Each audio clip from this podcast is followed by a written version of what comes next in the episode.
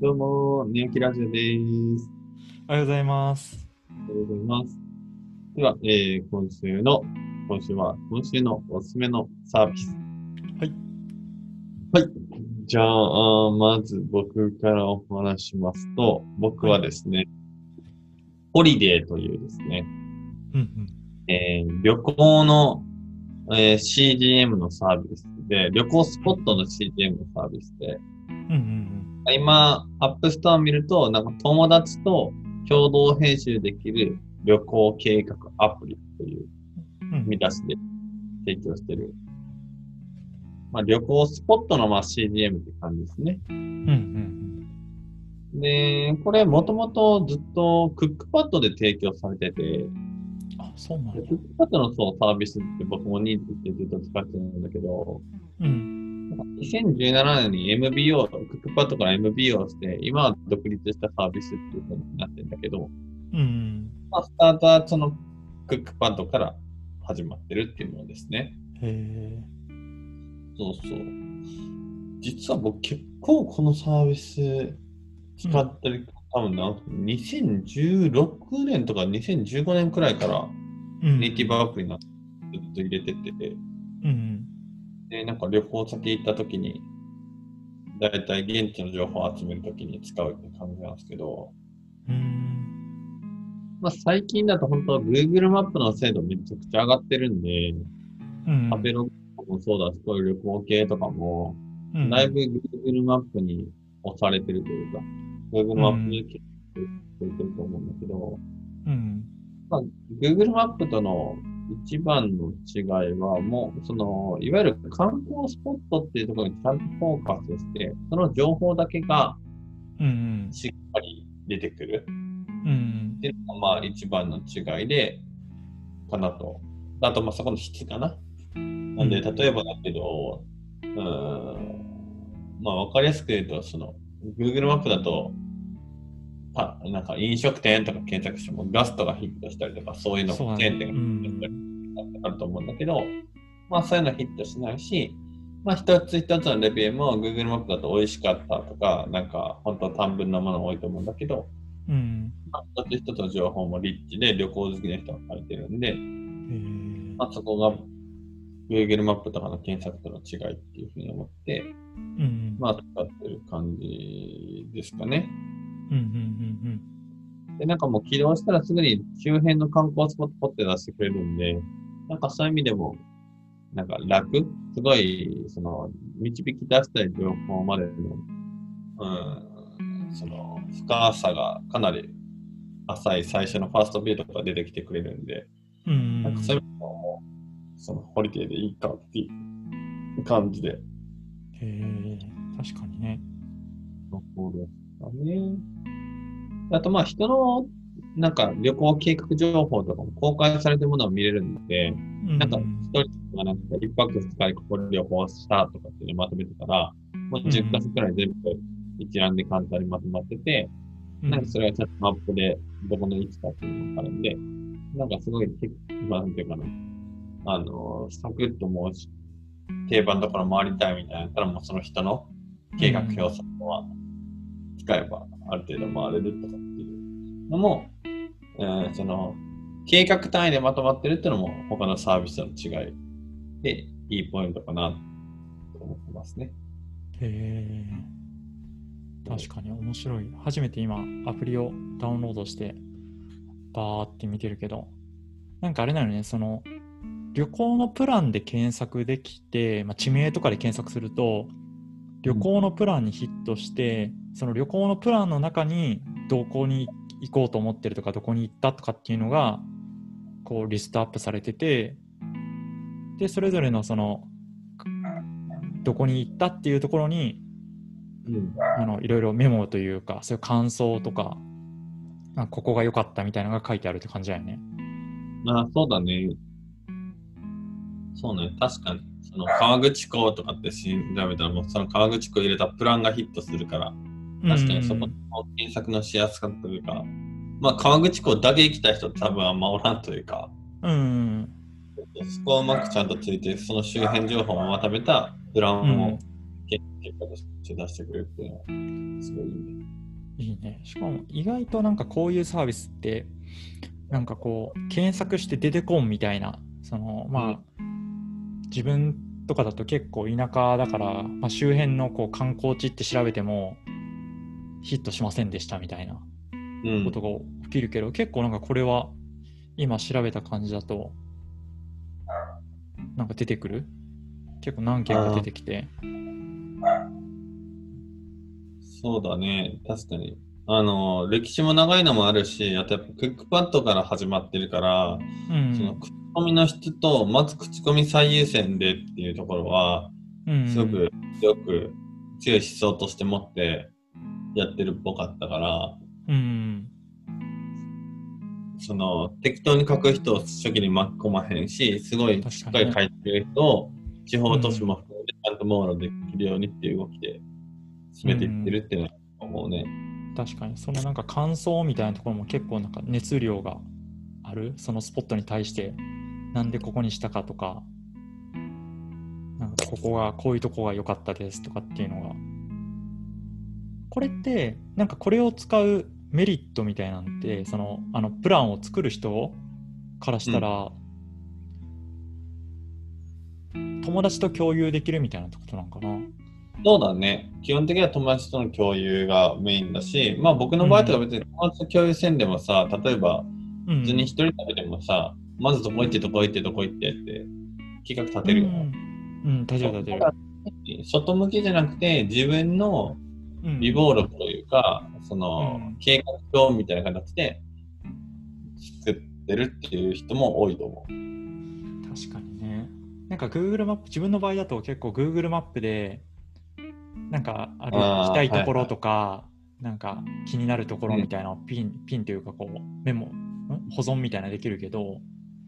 確かになんかあれってなんかあれ単位で見ることってそんなにない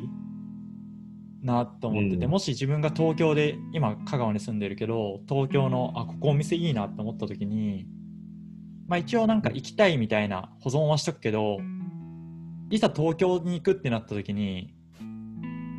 見ない気はしててうん。なんかこういうふうに、まあ、行く行かないに限らずなんかここ良かったなみたいなのを地域単位でまとめるとかプラン単位でまとめるっていうのは、まあ、なんか確かに今できてないなって思った。そうなんだよね。あの結局あと旅行ってうまくい予定通り行かへんこと多いから、うんなんかその、その瞬間瞬間で今の周辺の観光スポットって何があるんだっけっていうのを距離ベースで出してきて、それをマッピングでちゃんと質の高いものが出るっていうだけでも、うん、うん、すごいその利用価値があるなっていうふうには、確かにね。うん、思う。それがやっぱ Google マップだとノイズが多いのと、これを信頼しても大丈夫なんかみたいなのがうんあるんで、でなんかよりね、近場のご飯とかだったらいいけどさ、旅行だとよりなんか外したくないというかさ、そうだね。そうそう。だからそこの質の担保、うん、サービスに気持ちとしては質の担保みたいな価値はよくあるんじゃないかなと思うね。確かに。なんかさ、旅行とか物とかもそうやけど、なんか買ったりとか行く前にめちゃくちゃ調べると思うけど、なんかその調べたものの発散場所ってあんまなくない？そのなんかめっちゃ調べて、あ、ここよりここ、あ、このブログ参考にしましたとか、あここのブログ、この記事が良かったからここ行こうと思いましたとか、なんかあ、うん、めっちゃし行く前とか買う前ってめっちゃ調べるやんそういうのって。うん、なんか他の商品と比べたりとか、なんかここがまあこっちの方がメリットやなとか、まあここ近いからこっちにしたとかっていうのを結構調べるけど今ってなんかその時は調べてもなんかい行く時とかも行った後って結構忘れてるなと思って。もう場所が決まったらもうなんかそこのバックグラウンドってあんま関係なくなるというか。うん、うん。まあいろいろ考えた上でこれ買ったなっていうなんかこう抽象的な納得感になってしまうなっていうのを思ってて確かにそういうのをなんか残す場としてめちゃくちゃいいなって思った、今聞いてて。行くいかんに限らず、うん、そういうのが残っていく、残す人もそうだし、残ってるものを検索するっていう。そうだね。なんか僕もそんなに毎回ちゃんとまとめてるわけじゃないけど、今思い出したのは、5月とかにここら辺旅行行きたいけど、なんかないとか言った時に、もう元々出てた計画表とか言ったやつはもうホリデーのリンクをそのまま送って、ほい、うんみたいな。およかったよ、みたいなので、くれてもらってなかったし、あと、アプリだとウェブも展開してるから、確か友達がアプリダウンロードせんでも、ウうんェブで計画表とか見れたと思うから、うんまあそこら辺結構便利でいいなっていうのは。確かにね。いや、なんか、うん、いや、物とかもあるんじゃないかなって思ったな。ものの、ああ、そうだね。そう、なんかあれ、、あれじゃん。はい。昔僕が歌手のうん、プロダクトハントのところが作っとるやつよね。いや、なんか前回コーヒー焙煎機の話をしたけど、うん。なんかそのコーヒー焙煎機もなんであれにしたかっていうのは結構いろんなもののレビューを見たりとか、まあ、いろいろこう何？性能スペックを見て決めたみたいなのもああるけどなんか多分もう来週には忘れてるなって思っててなんでこれにしたかっていうのはうん。なんかそういうのが残ってるとか誰かにその時の考えを共有できるっていうのはまあできてる人もめちゃくちゃいると思うけどなんかこういうサービスが補助するっていうのはめちゃくちゃ面白いなって思った。確かにね。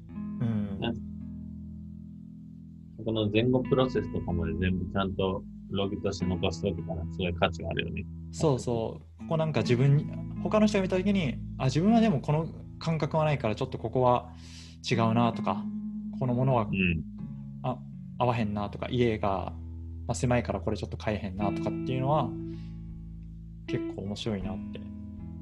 そうね。んちょっと話してるだけど、なんか、これは年齢を重ねたからなのか、情報が溢れてるからなのかわからんけど、なんか過去の選択の、なんか、理由とかを、なんかすげえ忘れるようになってきてんなっていうのは、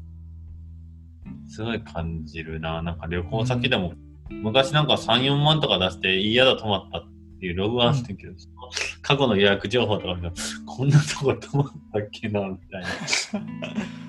行った、行ったのは行ったけど、何食べたことか覚えてないな、みたいな。まあ確かにね。そう、ログ、うん、ログを残すっていうのは大きな、こう、なんていうの課題としてはまだまだ解決すべきとか、うん、できたら喜んでくれるものっていうのはあるんじゃないかなっていう気がするよね。あるね。なんかそのよく言うのはさ結婚式の時とかにさ写真を撮ってないかったみたいな、あるね。それよく聞く課題やん。うん、うん。まあそれも近い、まあ、ちょっと違うかもしれないけど、まあ、ログをこう残せてなかったみたいなのは結構何でもあるなっていうのはあるよね。何でもある結婚式、まさにだね。うん。よし、じゃあ、鹿島さんのサービスで行きましょうか。まあ、ちょっと今日今日この話してたからもういいかな。自分は実はこの紹介しようと思ってたのはメルカリを紹介しようと思ったんやけどまあそんなに深い話がなくてまあ最近久しぶりに使ったらめちゃくちゃあ使い勝手がいいもう何でもサジェスションしてくれるしこう自分でなんか決断することをめちゃくちゃ少なくなってるなと思ったっていうのを話したかったんですけどまああでも、さっきのそれ。なんか、要はエンジニアとかじゃないと普通にそれを享受してるけどさ、うん。なんか、例えばよく言うのは、メルカリはやっぱ検索検索じゃないな。検索せんかった時はファーストビューのうん。に何があったとかめちゃめちゃアルゴリズムでなんかうん仕上げてるとか、別に素人やとそんな触ってもな、なんかあんまり感じてない部分もある気するから、なんか、笠本さんが上触って、なんかどういうところが変わっていいなと、すごいなとかいいなと思ってるのかは、普通に知りたかったけども。それはじゃあまあちょっと次回に今回ちょっとホリデーの話がすごい良かったんで楽しかったんで了解です。わかりました。はい今回はホリデー1本ということで、はいありがとうございました。はい使ってみてねじゃあねははい、じゃあねー。